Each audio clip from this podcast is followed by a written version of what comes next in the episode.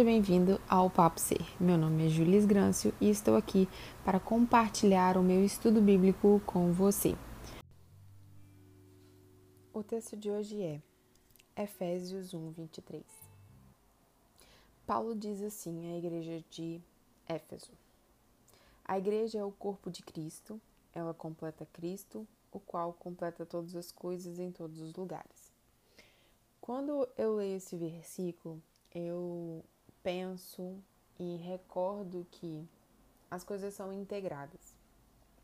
Por ser psicóloga, estudei o comportamento humano e continuo a estudar, e com Platão, Aristóteles é, e todo o conhecimento da humanidade, a gente compreende o ser humano sendo espírito, alma e corpo.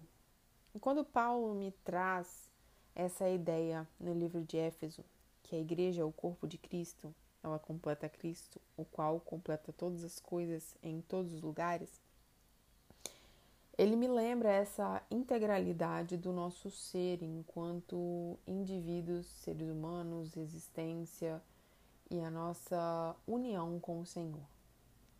Cristo não é apenas uma pessoa. Sim, ele se fez carne. O Verbo se tornou carne, como está lá em João. Só que Cristo é princípio, doutrina, realização, sonho, desejo, é, afazeres, relacionamentos.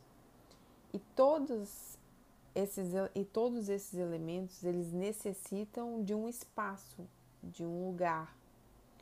E assim como o nosso espírito e a nossa alma precisa do nosso corpo para ser expressado, Cristo precisa de uma igreja para ser manifestado. Só que a igreja não são templos. Templos são instituições que expressam desejos e formatações humanas. Quando Cristo vem ao mundo, ele vem exatamente para restaurar a instituição mais importante da Terra, que é a humanidade, que somos nós, indivíduos. E aí, nós somos a Igreja de Cristo. Eu e você, como pessoas, somos o templo mais importante do Senhor, porque é o nosso corpo que expressa ou tem capacidade de expressar e revelar a existência do Senhor em profundidade, em alegria de ser, em completude e em plenitude.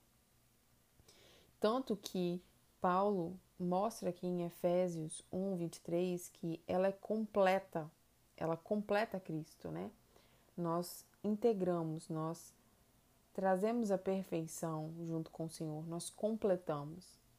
Então, o nosso papel é muito importante porque Cristo precisa de nós.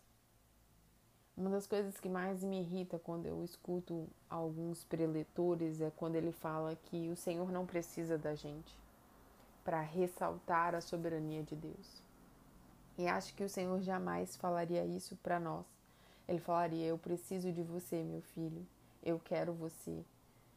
Eu convoco você para estar comigo porque eu tenho afeto por você. Cristo jamais coloca as suas competências e as suas habilidades acima da existência de uma outra pessoa. Ele consegue compreender o lugar de cada pessoa e ele sabe que a união traz a força. Quando estamos unidos em Cristo, é verdade o que Paulo diz aqui em Efésios 1, 23. A igreja é o corpo de Cristo, ela completa Cristo, o qual completa todas as coisas em todos os lugares. Quando estamos unidos e compreendemos o nosso espaço no tempo e espaço, né, na vida, na realidade e na presença do Senhor, todas as coisas, em todos os lugares, se completam. E aí já não importa a nossa vida se tornar atemporal, se tornar eterna, porque a gente entende que a vida se transforma e ela é processual.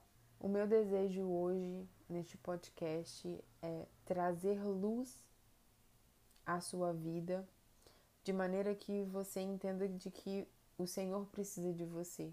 A força do Senhor sobrepõe a nossa força, mas Ele nos deu espaço para que dentro da nossa existência a gente pudesse usufruir das bênçãos que Ele tem para nós.